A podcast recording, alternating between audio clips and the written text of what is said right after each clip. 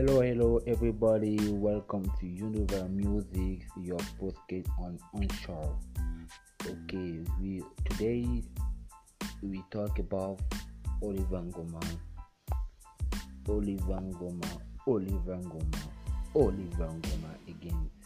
Okay, Oliver Ngoma, that's one of being finger of his generation. Okay, Oliver Gomez that was a very very big singer of the generation that was the king of Afrozouk and he start and he started very very early. Ngoma was first exposed to music by his father a teacher and harmonium player. Also he talks his first music lesson when he was 8 years old. He began performing for audience after moving to Libreville to attend school. While taking place in Écouting, he joined the couple song, the school band, the school band, sorry, with Helene to play guitar. The group played at performance dances and balls, teaching Goma the art of performing on stage.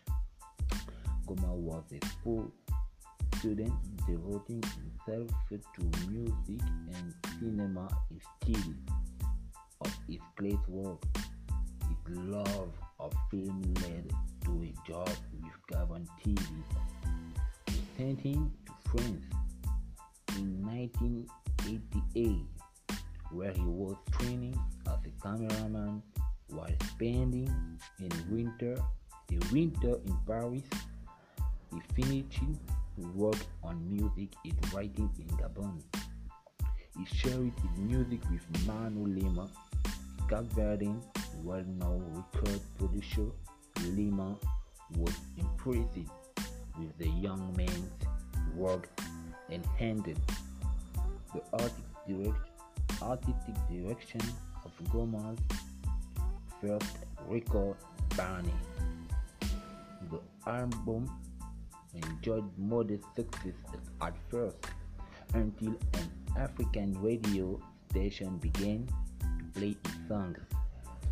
The title track scored large success in Africa, France, and the French West Indies, continues to rank of a ten in those areas. It enjoyed success comparable to Mario by Franco or Yeki Yeki by Mory Kanté. The album is one of the best-selling African albums to date. So, this, this period was period Oliver Ngoma one of the big selling album on Africa. So Goma released his second album Adia in December 1995 against working with Manu Lima five years later. His third album Seva debuted and greatest hits compilation Best of Oliver Ngoma was released in 20, 2004. So there are some of the songs done done by Oliver Ngoma. Lusa first, second Bani, third Ekole, four Adia, fifth Moitwe, sixth Nge, the seventh Ubeti. So Oliver Ngoma is one big singer of this, generation. So Oliver Ngoma died from kidney failure and ailment he had battled for the last two years of his life. On 7 June 2010 at Omar Bongo Hospital in Libreville, Boom. So you can see the reference with Robert Kalumba, 9th June 2010, King of Afrozouk,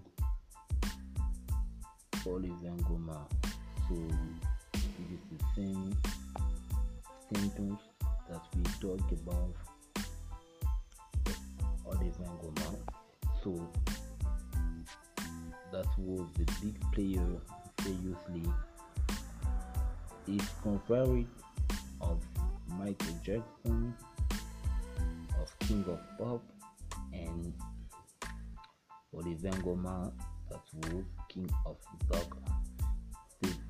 That was a two king, okay, that was a two king with three the same. So, okay, so thanks again and we passed the five best music of Oliver Ngoma chosen by Universal Music and we enjoyed we enjoyed the better song of this playlist okay so this is handing over and see you next time on Universal Music. Goodbye